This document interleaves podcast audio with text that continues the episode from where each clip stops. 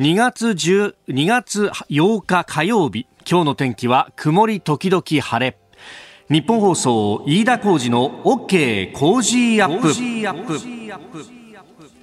朝6時を過ぎました。おはようございます。ニッポン放送アナウンサーの飯田浩司です。おはようございます。ニッポン放送アナウンサーの新行市佳です。ニッポン放送飯田浩司の OK Cozy Up。この後8時まで生放送です、えー、冒頭日付を間違えるという大失態をいたしまして。昨日放送1000回ですね。ってわーって言ってたと思ってたらもうその次の日これですよ。通常運転もいいところだよ 初心とは。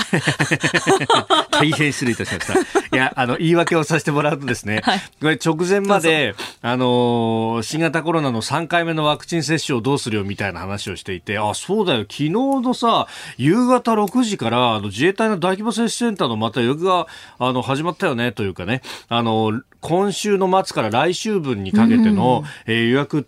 取り始めたね、なんていう話で、で、ちょうどだからそのね、えー、日付っていうのが2月の10日前後だったり、えー、ね、えー、10、十何日みたいな話をしてたんで。してましたね、今。その勢いのまま2月10っていうのが 口をついて出るっていうですね、もうあの直前にこう喋ったり聞いたりしたことが、あの、しか出ないっていう、この脳みそを使ってない話をしているなっていうのがよくわかる。いやいや。大変失礼いたしました。直前まであの、天気なんだっけ？みたいなバタバタもあって、あの、うん、いつも通りだよな。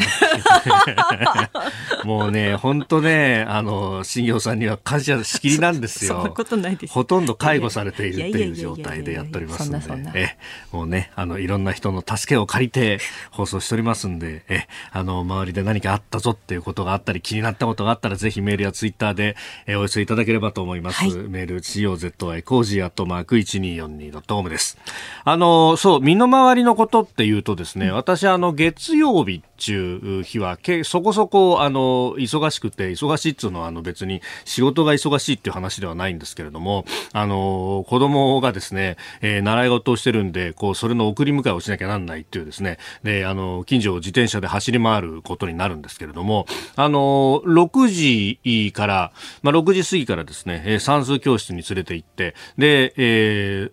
手が離れるわけですよ、はい、そうするとね。で、私、そこからですね、その近所のスーパーに行って買い物をするっていうのが日課になっているんですけれども、その近所のスーパーはですね、もともとあの、ポイントの還元みたいなものをやってて、はい、ね、えー、まあそのポイントのカードで、ポイントで還元するっつってもですね、なんかあの、商品がもらえるみたいなので、うん、これあんまりお得じゃないから作っても作らなくても一緒かなというふうに思っていて、ずっと作らないでいたんですけど、うん、この間ですね、あのそのスーパーで買い物をしたら、か、券が変わりましたと。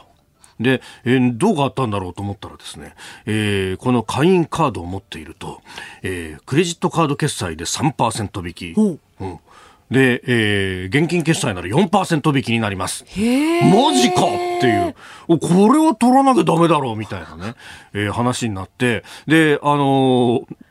サービスカウンターに行くわけですよ。ええ、で、サービスカウンターに行ったら、もうあの、券がありませんっていう。えー、カードがないって言うんですよ。なんと。カードないど、え、マジっすかみたいなこと言ったら、あ、すいません、あの、カードないんで、ちょっとこれを仮でお渡ししますんで使ってくださいって言って、なんか、あのー A4 の紙をですね、6分の1ぐらいに切った。で、そこにあの、仮カードっていうふうに印刷された、これコピーし放題じゃんとか思ったんですけど、うん、あの、そういうカードをくれてですね、おおよかった、これで俺4%引きだよ、みたいな、ね、よかったよかった。いや、しかしね、まあこういうところも、これ結構ここのところポイント還元を現金値引きに変えるっていうところが多くて、うちの近所のスーパーで、もう一軒もともとそういうスーパーがあったの、現金のみ、えー、もともと3%引きますってていうね。それはなんかあの、消費税が導入された当初からその3%引きを続けているっていうところだったりして、だからね、それに、こう、まあ、便乗というか、追随というか、うん、そのぐらいのことをやらないと、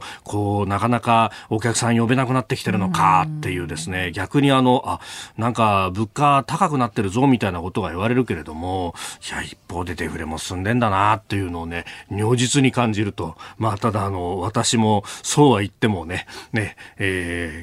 こう、うちの財務省は緊縮財政を続けてるので、まあ、その辺はこう、あんたちょっとそのカード必ず取ってきなさいよ。あの、仮のカードをですね、いつ変えようかっていうのを今算段してる最中で、これを高級値引きにしないといけないなという、ね、そうですね。えー、お前普段の主張と違うじゃないかっていうことは言われるんですけど、やっぱそこは、そこはそういったことね、えー、ところもありますが、えー、ご近所いかがでしょうか？ぜひ情報をお寄せください。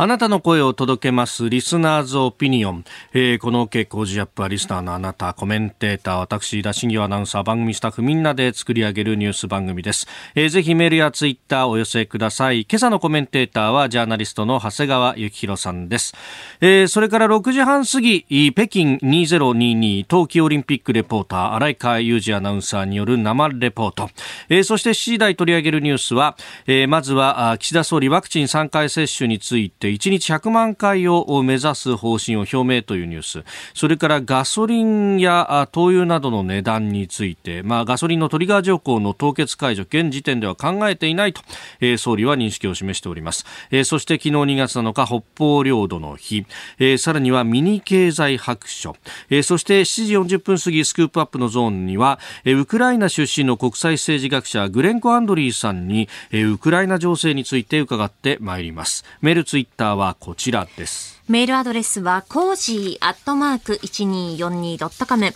アルファベットすべて小文字で COZY で cozy です。 cozy アットマーク 1242.com。ファックスは0570-021242。ツイッターはハッシュタグ cozy1242。ハッシュタグ cozy1242です。おはがきでもお待ちしています。郵便番号100-8439。日本放送飯田コージの OK コージーアップオピニオンの係まで。今週は三和酒類からいいちこ下町のハイボール 350ml 缶24本入り1ケースを毎日10人の方にプレゼントします。ご応募は20歳以上の方に限らせていただきます。番組のホームページにプレゼントの応募フォームがあります。こちらに住所やお名前、電話番号を登録してご応募ください。ここが気になるのコーナーです、えー、スタジオに長官各紙が入ってまいりました、えー、今日の紙面は、まあ、バラバラという感じになっておりますが、まあ、各紙ですね、一面のトップや肩のところで、えー、北京オリンピックについて、えー、書いていると。まあ、あの、大きなですね、カラー写真付きでというところが多いですね。朝日新聞は一面トップですが、消えた大ジャンプという、えー、高梨沙羅選手の昨日のスキージャンプ、今後団体、えー、ね、スーツの規定違反だということで、え、1本目のジャンプが失格扱いとなったというジャッジについてを中心に、え、書いております。えー、それからコロナについては毎日新聞がこれね毎日の抜きじゃないかと思うんですが、えー、まん延防止来月6日まで政府調整13都県延長というところであります。うんこれあのね今月いっぱいなんじゃないかというような話も出ていましたけれどもさらに伸ばすんじゃないかということがこうして出てくるとまあこれあの政府はというふうな書き出しでリードがついていますけれども、まあ、当然ながらですね、えーまあ、政府内からのリークによるものだろうと、まあ、これを観測気球なのかどうなのかというところ。ただねあの具体的な日付が入ってもいますんで3月6日まで延長って想定よりも長いなという感じ。そして、まあ、あのこれでまん延防止が3月6日まで延長ということになるとじゃあ合わせて2月末までというふうに総理が言っていた水際の対策等もどうするんだとはですね、えー、そういったところにもなってきます。あの4月からは新学期がスタートするということで、まあ、実はその留学生なんかを考えると2月末までの規制であってももう手遅れというふうに、ね、指摘する、えー、学校の特に大学の関係者教授などもいますけれども、まあ、うんさらに伸びるということになるとね、えーえー、さらに影響が深くなりそうであります。えー、それからあ産経新聞一面トップ台湾日本食品の輸入解禁今日発表、えー、福島など5県産といういうことで、これあの、東日本大震災並びに東京電力福島第一原発事故、えー、2011年の3月11日にありました。えー、それ以降ですね、福島など日本の5つの県からあ県でできた産品の輸入禁止措置というものを台湾はあ続けておりましたが、えー、これを解除する方針を固めたと。もともとこの先月の末ぐらいにそういった、まあ、報道が一部で出てですね、まあ、それこそ春節を前にして解禁するんじゃないかというようなことも出ておりましたが、えー、まあ、あの、それはないんだというね、報道が先走ったというようなところもあったんですけれども、まあ、今日発表と、これあの、産経は一面トップですけれども、他各紙も国際面などで、えー、報じておりますので、うん、えー、こういう流れになるのかなと。まあ、あの、蔡英文政権、えー、ここら辺は、あの、科学的なエビデンスに基づいて、えー、やろうということは、えーー、まあ、いろんな面でですね、えー、行われていて、もともと、まあ、蔡英文政権というか、民進党という、まあ、政党そのものは、えー、どちらかというと、こう、リベラルサイドによる政党で、もともとね、あの、政権をずっと長く続けてきた国民党という政党が、まあ、保守系というふうに呼ばれているので、まあ、そこにあの、中国との近さみたいなものがあるんで、若干、あのね、立ち位置として保守と革新みたいな形で分ける、えー、日本のようにですね、分けるわけにはいかないところはありますが、えー、まあ、あの、こういう社会的な政策に関してはリベラルサイドによるんで、どちらかというと環境とかそういうところを重視すると、まあ、原発もあのできることならやめたいというような、あの、ねえー、向きがあったりとか、あるいは、あの、こう、LGBT に対しても権利をきちっと認めていこうと。えー、まあ、あの、レインボーデモみたいなものも、まあ、台湾では、あの、かなり盛んでもあるし、そして法制も進んでいるというところはあるんですが、まあ、これに関しては、その科学的な根拠に基づいて、まあ、なんといっても、えー、ここで何度も申し上げておりますが、えー、福島の農産品、あるいは、えー、海産物に関しては、えー、モニタリングの調査をもう逐一行っていて、そしてその数値というものはほぼリアルタイムで、えー、ホームページに上がるというような、えー、ことをやっていますし、仮に数値が、あのーね、えー、基準を超えるものが出たということになると、その、えー、ね、ロットのみならず、そこの、えー、産地から出た、えー、農産品、ほぼすべて、えー、その品目に関しては止めるというような厳しい措置もやっているということがあるので、まあ、あの、その辺をですね、冷静に見ていただいたというようなこともあるのかなというふうに思います。まあ、あの、こうしてですね、えー日本のね、えー、農産品、特に、まあ、安全が確認されたというか、安全が確認されたものしか今現状市場に出ていないということがありますので、まあ、あの、ご興味ある方はですね、福島の恵みというホームページでぜひ、えー、ご確認をいただければと思いますし、まあ、何よりもですね、うまいと。これはあの、それこそ東京オリンピックの時に、福島のままうめえじゃねえかって言って、あの、確かソフトボールのアメリカ代表の監督だったかな。ね、えー、うまいうまいって言って食べてくれて、あれれで結構ね、あの、見直されたっていうような話もありましたし、ね、えー、まあ、これだってですね、ある意味東京オリンピックのレガシーの部分でもあるとね、えー、いうところなんだろうと、まあ、思います。えー、以上、高架気になるお送りしました。さあ、熱戦続く北京オリンピックの興奮をお伝えする北京トゥデイズリポート。えー、昨日も日本人選手メダルを獲得しております。フィギュアスケート団体日本初の銅メダル、それからスピードスケート女子1500メートル、高木美帆選手2大会連続の銀メダルを獲得いたしました。えー、そして、えー、昨日のノルディックスキージャンプの新種目混合団体、惜しくも表彰台届かず4位。まあ、高梨沙羅選手がね、1回目のスー、1回目のジャンプの後、スーツの規定違反を取られたという失格扱いとなってしまったというところですが、さあ、では早速北京現地とつなぎます。北京2022東京オリンピックレポーター、荒川裕二アナウンサーです。荒川さん、おはようございます。おはようございます。おはようございます。よろしくお願いします。お願いします。いやこのスキーの今後、まさか失格、失格いっぱい出ましたよね、今回ね。これかなり珍しいことなんじゃないかと思うんですよね、まあ、あの失格自体は、このスーツ規定違反の失格っていうのは、これ、ワールドカップでもよくあることでもあるんですよね。はい、えあのまあ、ギリギリまでこの攻めて、それぞれこうぴったりとしたスーツを使っ作っていくんですけれども、はい、ただこれあの、ね、あの、それぞれの選手によっては、この体重のコントロールなどをしていく中で、少し痩せるだけでもちょっと隙間ができてしまう、まあ、そうすると、このスーツがこう伸びて、ムササビのような感じになると、浮力を受けてしまうので、で飛びやすくなってしまうというふうなところもあるし、飛びやすくなってしまうとこれ実は飛びすぎると危険性もあるんですよね。ああ、ヒルサイズよりもと、はい、あの先に飛んでしまうと危険性もあるので、それを安全性という意味もあって、こういうスーツ規定違反というのがあるんですね。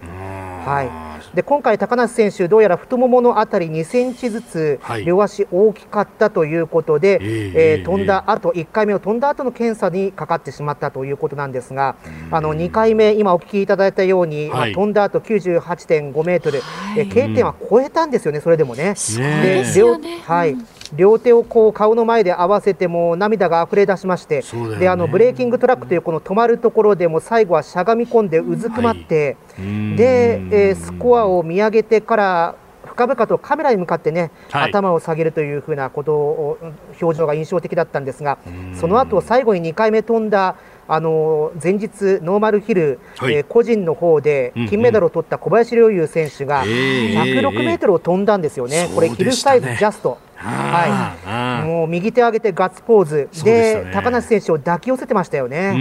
えー、あのーそういう佐藤選手、そして伊藤有希選手とこうつないで、この2回目、最後まで、まあ、4位、最後はカナダにまあ差をつけられましたが、はい、え8.3ポイント差まで迫りました、うん、まあ、そういう意味でもあの小林選手、すべてが終わった後に、やはり強、はい、みんな強かったっていうね一言をね出してましたね。みんな強かった、それはもうね、技術面もそうだし、精神面もそうだし、うん、いや本当によくやったし、はい、ね、あわやメダルっていうところまでっていうね、うん、ものすごく強かった、えー、あの追い上げはすごかったですよね。ですね、まあ、ただ、オーストリア、ドイツ、ノルウェー、えー、日本も合わせて4か国が失格者が出るという、ね、ドイツなんてあのアルトハウスという、ね、女子選手で、これ、はい、毎回ワールドカップの常連なんですけれども、上位に出てくるね、そんな選手も失格になるぐらい、ちょっと波乱でしたね、ね気温がマイナス16度だったんですが、標高が700メートルあって、その辺も関係したのかなという感じはします。なるほど。さあ、ライカさん、今日はこの後は？はい。今日はですね、この後、うんえー、実は小林陵侑選手にお話を伺う機会もあるかもしれないので、日本放送の番組でお伝えできるかもしれないんですが、えー、その後私、この山張閣を降りまして、うんうん、いよいよフィギュアスケートの個人戦ショートプログラムが男子始まりますので、そちらの取材に行ってまいります。なるほど、いや、今日も盛りだくさんですね、お気をつけてありがとうございました。はい、行ってまいります。ありがとうございました。今朝のコメンテーター、ジャーナリストの長谷川幸宏さんです。まあ、長谷川さん、あの、はい、スキーはもう指導員の資格も取ってます、はい、結構ね、あの、メールやツイッターで質問も来てるんですが、はい、嘘だらけのよう売れうリーマンさん。長谷川さんおはようございます。おはようございます。えー、スキー指導員の長谷川さんなら興味津々でしょうけれども、どうなんですか？この雪質、大丈夫なんですか、といううんあの、人工雪だからね、硬い硬いって言われてますよね。そうですよね。相当硬いみたいですね。だって、あの上村さんだっけ？開発されてる。えっ、と、上村愛子さん。上村さんか。上村さんなんかも、あの、まあ、現地行かれなくても、まあ、相当硬いっておっしゃってますよね。要するに人工機だともうシャリシャリになっちゃってて、はい。えー、だから、それでもあれだけ攻めていくんだから、これはもうちょっと想像を絶する世界ですよ、ね、あまあ、このコース、ここまで攻めた人はいないんじゃないかっていうふうにね、うん、あのーうん、銅メダル取った、えーと、堀島選手。堀島選手について今日してましたよね、そうそう。さんが。しかも、ほら、予選から準準決、準決勝、決勝ってさ、はい、どんどんどんどんさ、あのー、スピード上がっていったでしょ、うん、最後23秒台まで出たと思ったけど、初めはそんなじゃなくて、はい、やっぱりだからすごいなと思って。その辺アジャストしていく。アジャストしていく。まあだから皆さん、まあそれは優勝した金メダルの方もそうだけど、どんどんスピード上げていったもんね。なるほど。まあそのね、雪質だとか、それこそね、スキーのジャンプ台の脇の建物はカラッカラに乾いてて、ここ雪降んねえよな、みたいなね。そうそうそう。いろんなことを考えますが。お聞きの配信プログラムは、ニッポン放送飯田浩司の OK Cozy up の再編集版です。ポッドキャスト YouTube でお聞きの皆さん。通勤や移動中に最新ニュースを押さえておきたい方。放送内容を少しでも早くお聞きになりたい方。スマホやパソコンから radiko のタイムフリー機能でお聞きいただくと放送中であれば追っかけ再生も可能ですし放送後でも好きな時間に番組のコンテンツを自分で選んでお聞きいただけます。ポッドキャスト YouTube に盛り込まれていないコンテンツや最新ニュースと気象情報スポーツの結果やエンタメ情報リーダーアナウンサーとコメンテーターとのフリートークさらに医師が週替わりで登場健康や病気の治療法を伺う早起きドクター。さらに肌道子さんの「いってらっしゃい」黒木ひとみさんの対談コーナー「朝ナビ」など盛りだくさんです。ぜひ日本放送のエリア内でお聞きの皆さんラジコラジコのタイムフリーでチェックしてみてください。あなたと一緒にニュースを考える飯田浩二の OK 工事アップ。では7時台最初に取り上げるニュースはこちらです。岸田総理がワクチン3回目接種について1日100万回を目指す方針を表明。岸田総理大臣は昨日の衆議院予算委員会で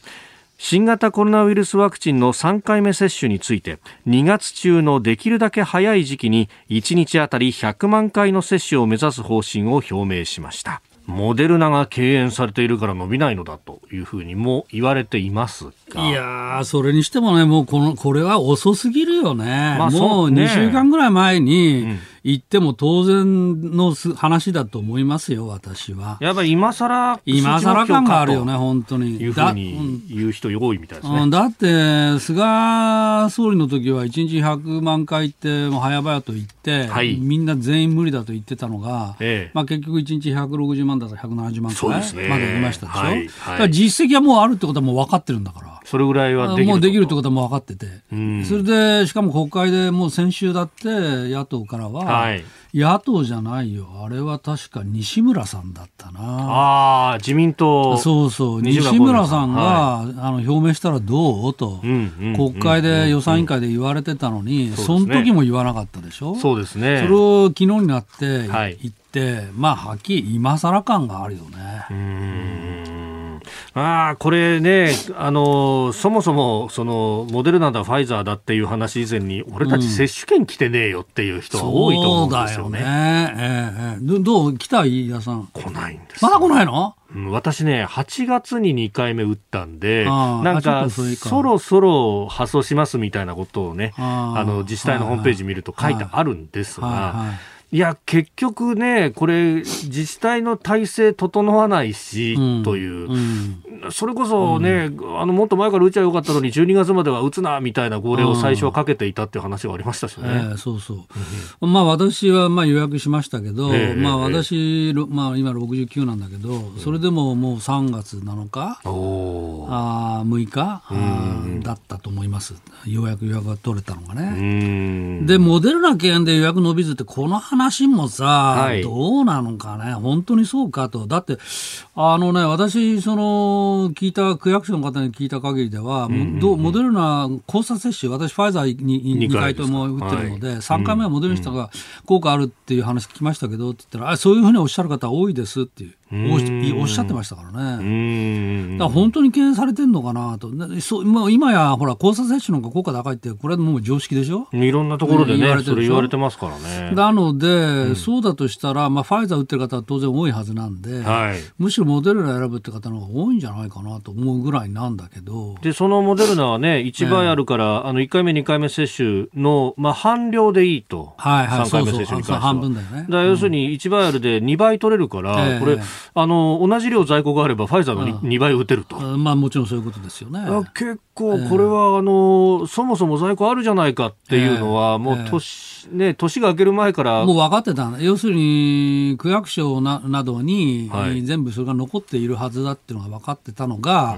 で、それ打ったらどうと言われてたにもかかわらず、はい、厚生厚生労働省がダメだと言って止めてたわけでしょ？それ止めた理由っていうのが、要するに残ってるところと残ってないところがあるから、公平性に欠くかもしれないっていう話だけど、そんなこと言ってる場合かと、えー、これは思うけど、まあ、それやこれやで、まあ、結局遅れてしまって、まあ、その100万回の話も、はい、こういう話、結局ね、岸田さんはあれなんじゃないの、厚生労働省のもう役人の言うがまま、でようやく準備が整ったから100万回行ってもいいですよって言われたんで、うん、まあ、うん、初めてそれを口にした。っていう展開としか思えないな、私には。あもともとはね、そのワクチンの部分っていうのは、まあ、えー、厚生労働省から、えー、まあ、厚生労働省もいろんな仕事があるから、えー、ワクチンまでやらせたらこれ大変だろうってことで、内閣官房の方で、河野大臣でやってた。今度の堀内さんはどうなってんの？一体。ね、全然存在感がないよね。なんかね、あのワクチンチームも本当人も少なくなって、、えー、で都道府県下のね、えー、連絡要員もいなくなったりとか、えー、こうかなりこう弱体化させられた部分があるからっていうふうにね河野さんがツイートしてたりなんかもしましたが。まあでもそれは言い訳だな。うん。実際にこれだけもう増えてることは明らかだし、まああの私たちは一体どうなってんの？とみんな全員が思ってるわけだから。これ命かかる話、ね、そうそういうことですよ。大げさに言えばね。少ないとはいえ、死亡率は減ったとはいえ、まあ、ねうん、まあ、亡くなる方もいらっしゃるし、うん、まあ、とりとりわけ、まあ、高齢者で既往症を持ってる方は、まあ、心配ですよね、おはようニュースネットワーク。取り上げるニュースはこちらです岸田総理がトリガー条項の凍結解除について現時点では考えていない認識を示す。岸田総理大臣は昨日の衆議院予算委員会でガソリン税を一時的に下げるトリガー条項の凍結解除について今の段階で触れることは考えていないとの認識を重ねて示しました。その上で岸田総理は原油高が長期化することを見据え何が効果的なのか政府全体として具体的な対応を考えていきたいと強調しました。まあ、あのガソリン税、まあの暫定税率分の25.1円を、まあ、うん、リッター160円を3か月連続で超えた場合に、うん、まあ、取らないようにすると。うんいう条項であります、うん、まあ、トリガー条項ね。で、まあ、それを、あの、東日本大震災が起きた2011年に、はい、えー、復興財源を確保するためっていう、まあ、理由で、はい、凍結してるっていうのが、まあ、現状ですよね。でこの凍結をしたらどうかという議論がまあ起きてるわけだけど、はい、まあ総理は現段階では考えてないと。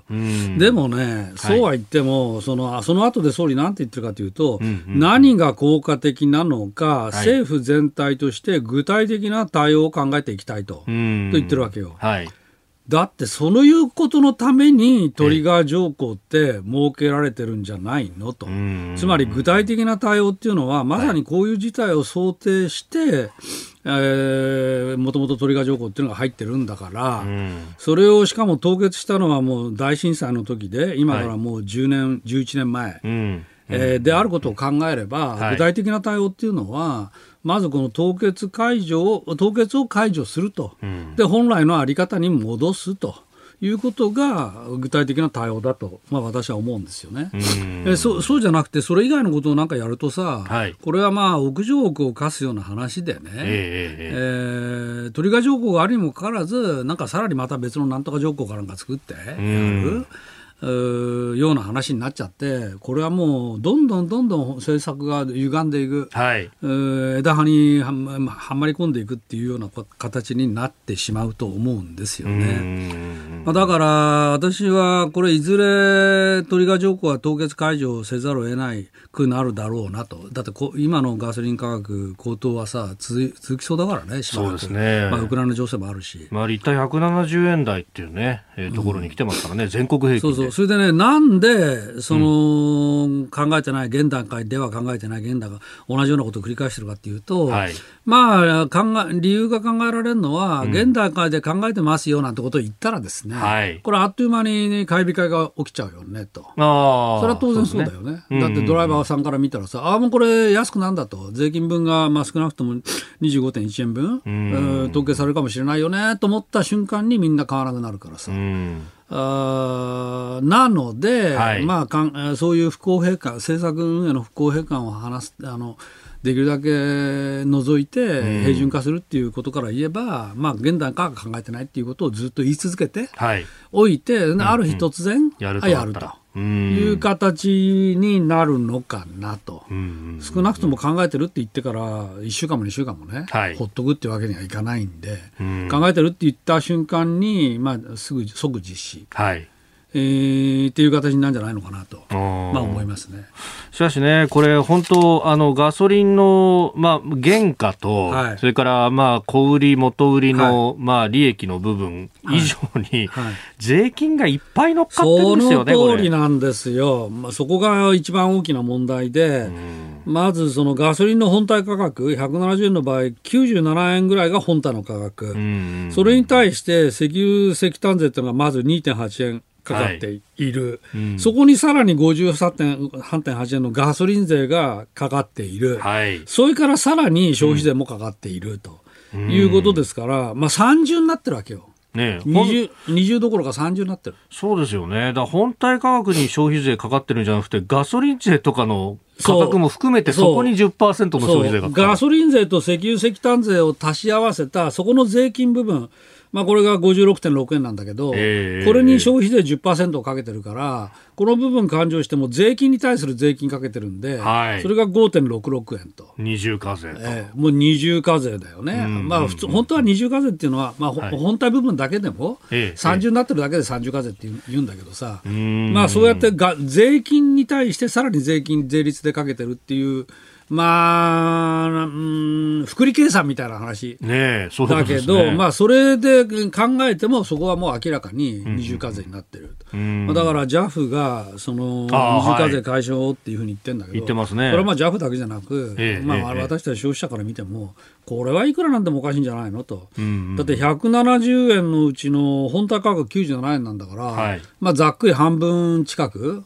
しかなかってないわけでしょ、うんうん、そういうことになりますね。えー、でこの97円の中から元売りと小売りで大体10円ずつぐらい利益を出してるっていうことで、いや利益薄いんですよ僕らっていうのも声として聞こえてくる。まあ、それと経済産業省がやってる施策っていうのは、はい、元売りに対して補助金を出して、うん、でそれがまあ、やがては消費者、はい、消費者のところにかかってあの、うん、恩恵が行き渡るっていう考え方のようだけど、えーまあ、それはね、元元売りが補助金でもらった分、全部消費者に還元するかどうか、それも調査するって言ってんだけどさ、まあ、そんなあのことをやってるぐらいだったら、はい、いきなり消費者にガソリンスタンドでもう還元できるような、そういうシステムを考えるべきじゃないかなと思うよね。まあ、それ、うがった見方すれば、経済産業省は、元売りに対して利益をね、はい、かすめ取られるような、あ補助金の渡し方にしている、まあ、経済産業省、資源エネルギー庁とさ、ガソリン元売り各社なんてもうずぶずぶの関係だからね。うんだから、そういうふうにもうがって見見えるよねと。いろんな人いろんな人から見たら。だからさっさとその、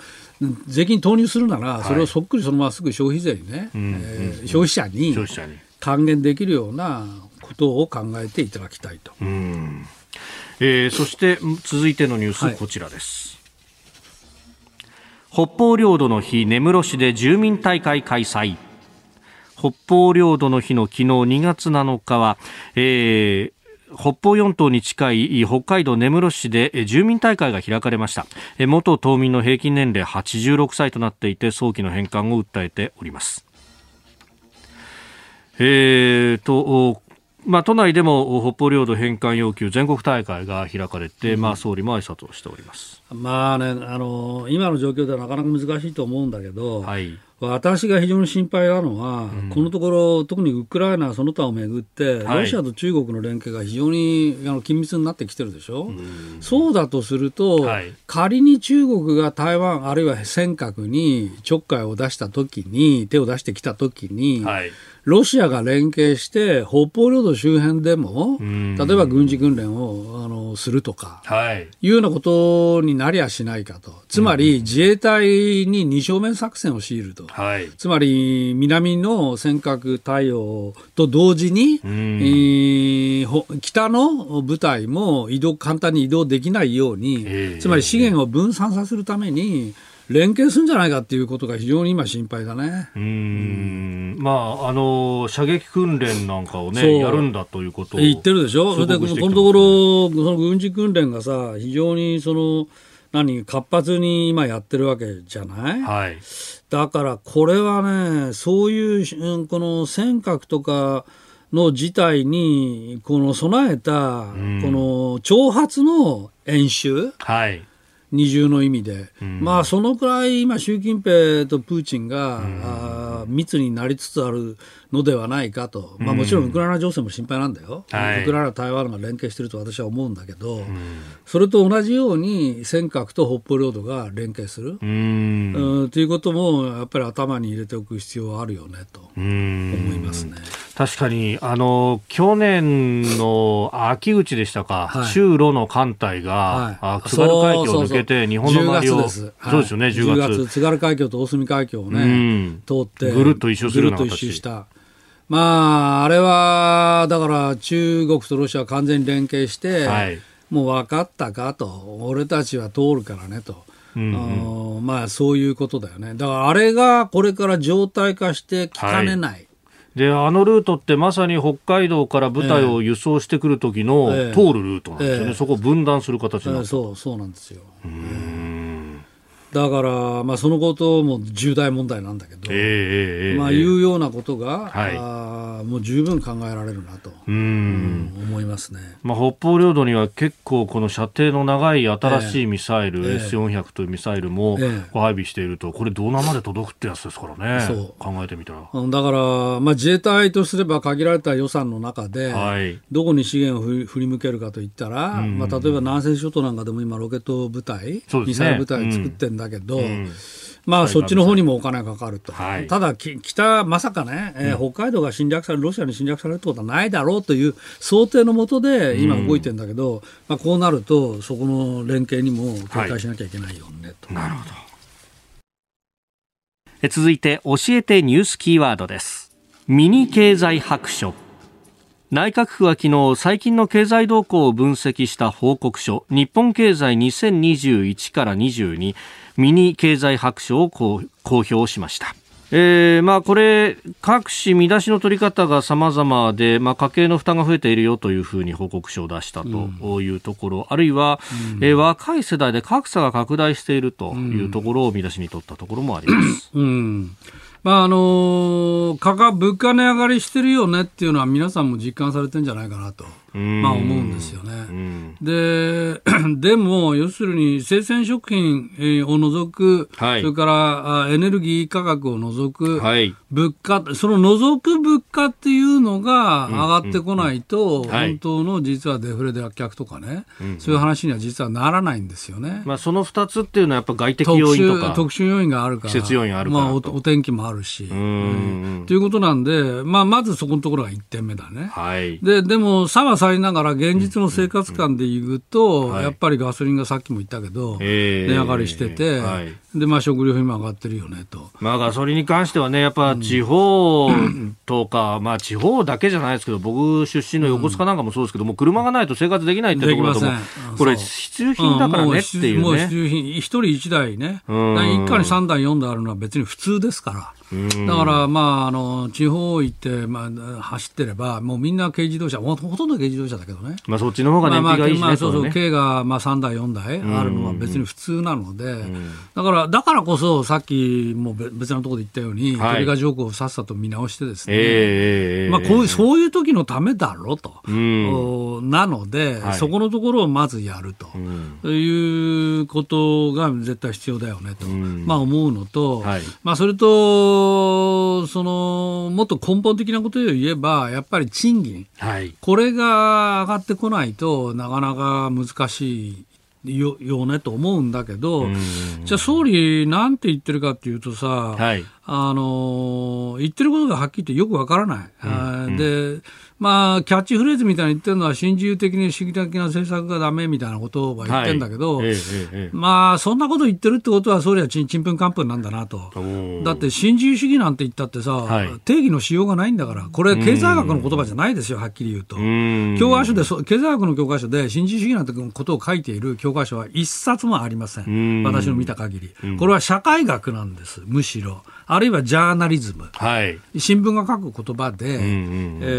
ー、まあ、そういうことを言ってるんで、それをだから総理がそのまま言って、私なんかね、ああいう発言聞くと、この総理はね、うん、左翼かと。左翼のキャッチフレーズをそのまま言ってるように聞こえてしまうのね。うん、で、本題に戻せば、はい、じゃあ賃金上がるためにはじゃあどうしたらいいかっていうと、これはなんて言ったって生産性を高めていくしかないんですよ。はい、企業の、うんうん。で、生産性の衰えたものは、あの、残念ながら退場していただき、うん、あるいはそれに代わって計算性の高い業種に、やっぱり日本経済は全体として集中し、はい、そこに労働者、働く人たちもそこに移動していくと。いう形が起きないと、やっぱり賃金は上がってこないし、マクロ全体、経済全体としても上がってこないと思うので、だからそこのところをどうするかっていう話なんだけど、はい、一番大事なのはね、えー、そこの話がね、全然見えてこないのね。これ、まあ、賃金を上げる、で、上げたところには、その税金で優遇するんだという話、うん。うん、それは小手先だよね、はっきり言うと。小手先。小手先だよね。うん、税金の政策で賃金上がるなんて話は本当はなくて、えー、まあまあ、それは、目先はそれでもいいかもしれないけど、そんなものをずっとね、10年、20年続けるわけにはいかない。本本当はやっぱり企業のが稼ぎがしっかりしてくれば、賃金もおのずと上がってくると、だからこれをどうするかっていう話が本来の話なので、まあ、だからその生産性の高いえー、産業構造にどうやって変わって変わっていくかと、うんうんうん、そこのところは全然うまくこの20年うまくいってこなかったから、えー、残念ながら日本の賃金は20年上がってこなかったと、でもこれは世界中みんなそうなのかって言ったらそんなことなくて、日本だけなんだから、それはそもそも。あ例えばアメリカなんかずっと上がってきて、はい、もう今やアメリカの賃金は日本の 1. 点何倍でしょ、日本が6割ぐらいかな、えー、あで、それはじゃあなんでアメリカはそれだけ伸びたかっていうと、アメリカはそこら辺の新新陳代謝、はい、産業全体としての流動性が非常に高い、もちろん働く人たちの流動性も非常に高い、うんうん、えー、っていうことですよね。うん。結局、企業はね、儲かるぞってなれば、そこに集中的に投資して、みみんな行くっていうところだけど、結局、その儲かる目みたいなものが、そまあ、そもそもこの20年デフレの中で、経済回っていかないからと。だ例えば、まあ、首相が、総理がよく言うのはね、競争原料、はい、さっきの話、競争原理を重視する新自由主義的な政策が貧困格差の拡大を招いたというけども、はい、日本でそんなね、競争原理を重視する新自由主義的な政策が徹底してるのかって言ったら、私に言わせれば、まだまだ全然徹底してないと。まあ、例えば、まあ、具体的にやりたまないけど申し訳ないけど、タクシー業界一つ取ったって、アメリカ行ってタクシーを見つけようと思ったら大きなホテルの玄関先にしかありません。街にはタクシーなんて走ってない。これはウーバーです、みんな。ウーバー、あるいはウーバーもどきのようなサービスが普通で。それから日本はいまだにタクシーでしょ？だから外人、外国で暮らしてる方は日本に来るとさ、ウーバーどうすんのと。あないのないのと。みんな驚く。そこのところですよね。続いてここだけニューススクープアップです。この時間最後のニュースをスクープアップ。ロシアのウクライナ侵攻についてアメリカの高官が十分あり得ると述べる。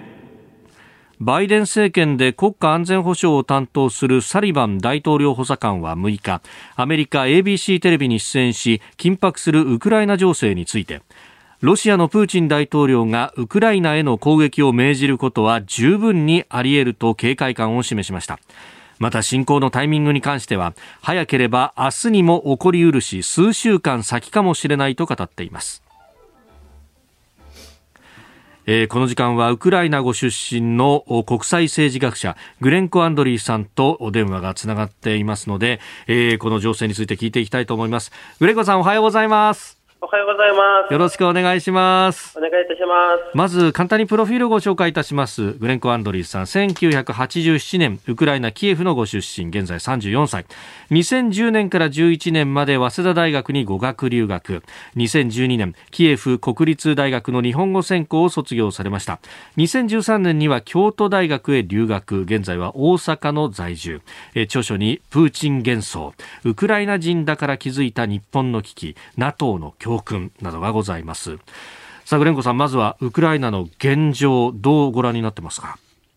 そうですね、まあ、基本的に理解しなければならないのは、はい、ロシアのプーチン大統領が願望というか、信念、価値観としてウクライナを支配したいというところですね。はい、でこれはもう今も昔も変わらなくて、はい、それでプーチンの戦略というのは、昔から一貫して何らかの形でウクライナを支配することなんですね。でその中で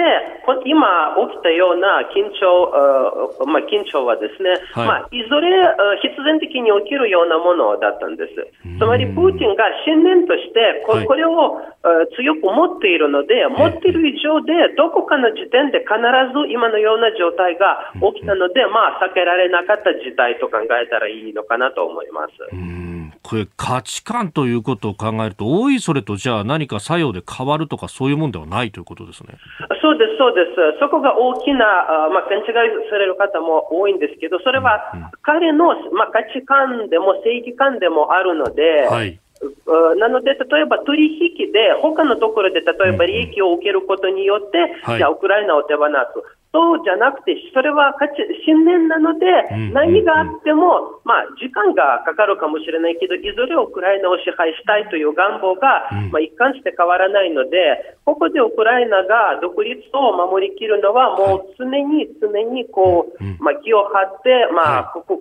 国を守るしかない状態ですね。抑止力を維持していく以外に方法はないということ。そうそうです、そうです。さあ、スタジオには、あジャーナリスト、長谷川幸宏さんもいらっしゃいます。あ、こんにちは。あの、長谷川幸宏と申します。よろしくお願いします。お願いします。あのー、現地のウクライナの人たちは、もし侵攻された場合、どういうふうに対応するっていうふうに見てますか？もうとことん戦う？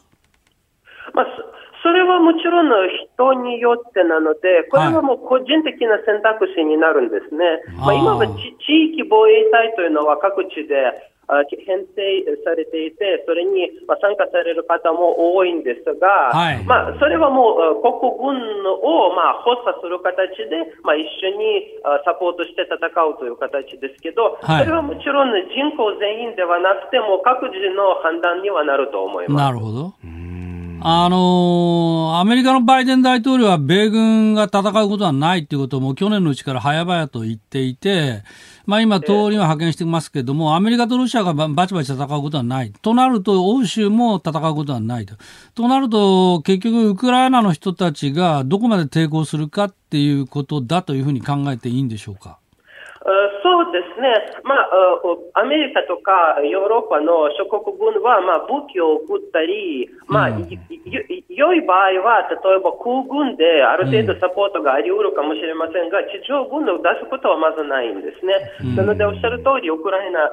国民がどこまで戦えるかなんですけど、うん、まあ、ここは結局、もちろんロシア軍が大国軍だから強すぎるので、価値はできないんですけど、ただ、その侵攻があった場合は、どこまで多くの被害を、損害をロシア軍に与えられるかどうかは、ポイントになると思います。もしロシア軍への与えられる損害は多い場合は、それはロシアにとっての大きな打撃になるので、その状態がプーチンに侵攻をためらわせるかもしれないんですね。うんなるほど。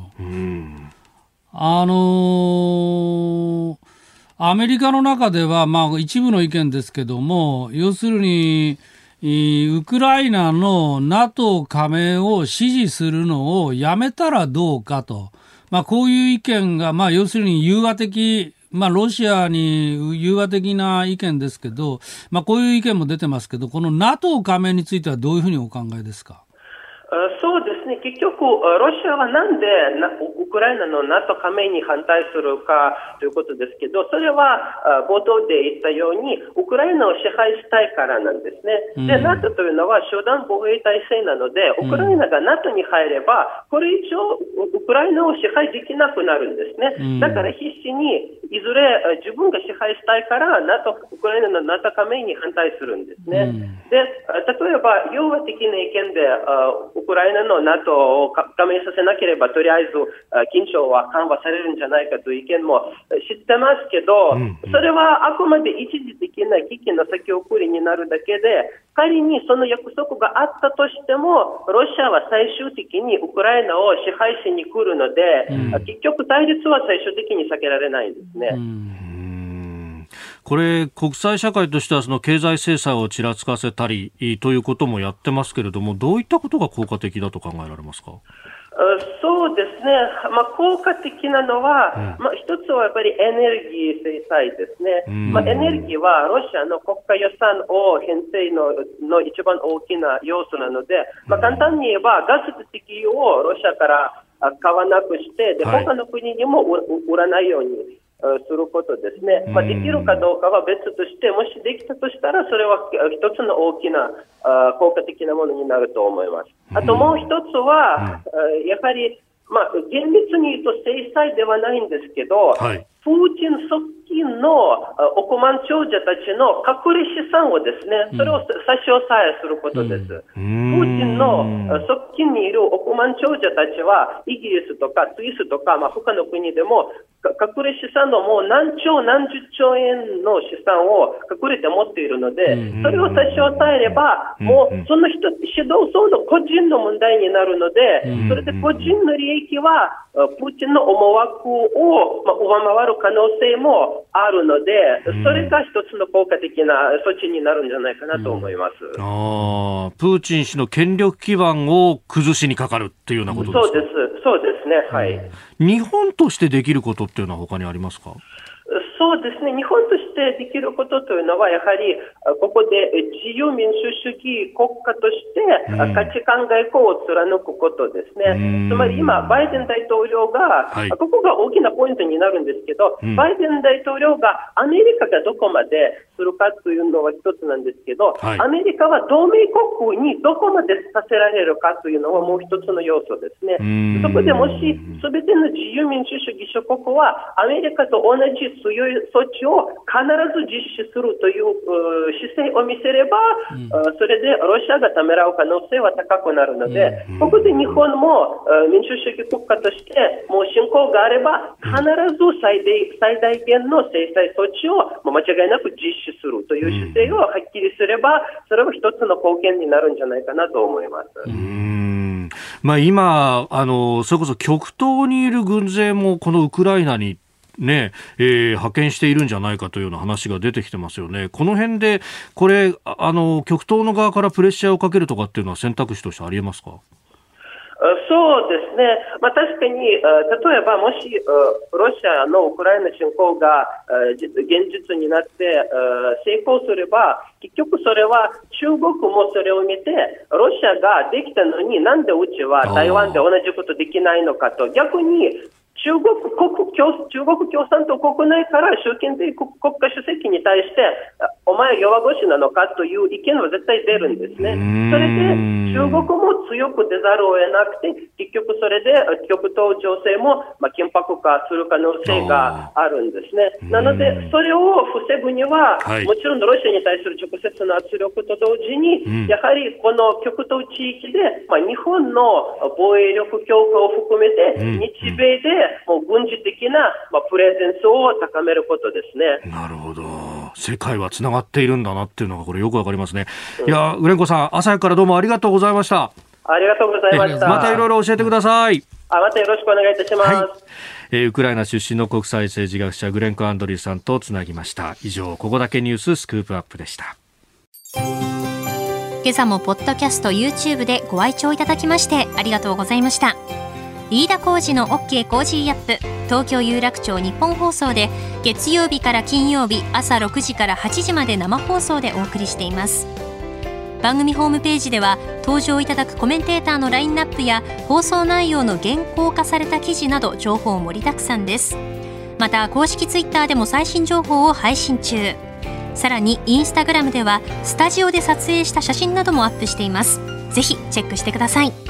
そしてもう一つ飯田浩二アナウンサーの「夕刊富士」で毎週火曜日に連載中の飯田浩二の「そこまで言うか」こちらもぜひご覧になってみてください。